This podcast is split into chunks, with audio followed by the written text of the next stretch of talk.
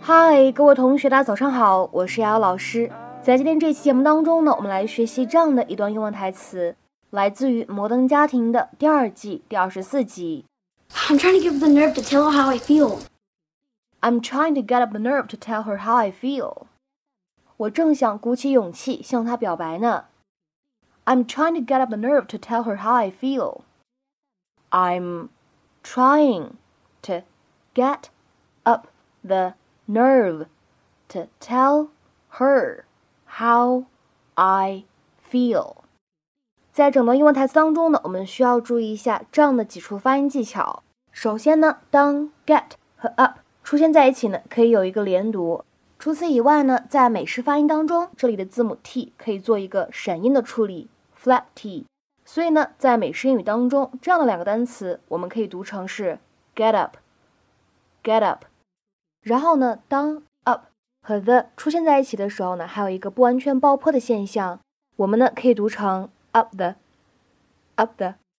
再往后面看，tell her 这样的两个单词呢出现在一起，你可以读出一种啊字母 h 好像没有发音的感觉，会变成 teller，teller。Hello? Manny!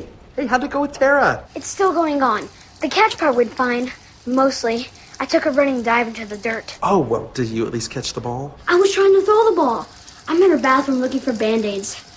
I'm trying to give her the nerve to tell her how I feel. Well, just be honest. She intimidates me. Every time I open my mouth, I say something stupid. I call her bedroom fantasing. That's not even a word. Are you okay in there, Manny? Yeah, I'm just water washing my hands. Help me. Tell me what to say. Okay, how about this? You are the prettiest, smartest, funniest girl in the sixth grade. I know you're only 11, but I can't stop thinking about you. I've loved talking to you online. I think we should become boyfriend and girlfriend. Uh, No, it's not what you think. I'm talking to a little boy. 在今天这样一期节目当中呢，我们来学习以下这样一个动词短语，叫做 get up one's nerve to do something，指的是某个人鼓起勇气、下定决心做某事。 To muster or draw upon one's courage or resolve to do something。那比如说下面呢，我们来看一下这样的几个例子。第一个，I wanted to ask Mary Sue to the prom, but I never got up the nerve。我想邀请 Mary Sue 和我一起去舞会，但是我一直没有鼓起勇气。I wanted to ask Mary Sue to the prom, but I never got up the nerve. 那么再比如说看第二个例子，I hope Jonathan finally gets up his nerve to ask his boss for a raise. 我希望 Jonathan 最终能够鼓起勇气，要求他老板涨薪水。I hope Jonathan finally gets up his nerve to ask his boss for a raise. 再比如说看下面这样一个例子，I'm trying to get up the nerve to quit. 我一直在设法鼓起勇气去辞职。I'm trying to get up the nerve to quit. 那么在口语当中呢，我们也经常说 have the nerve to do something，有做某件事情的勇气，或者呢 don't have the nerve to do something， 没有做某件事情的勇气，都是非常常见的表达。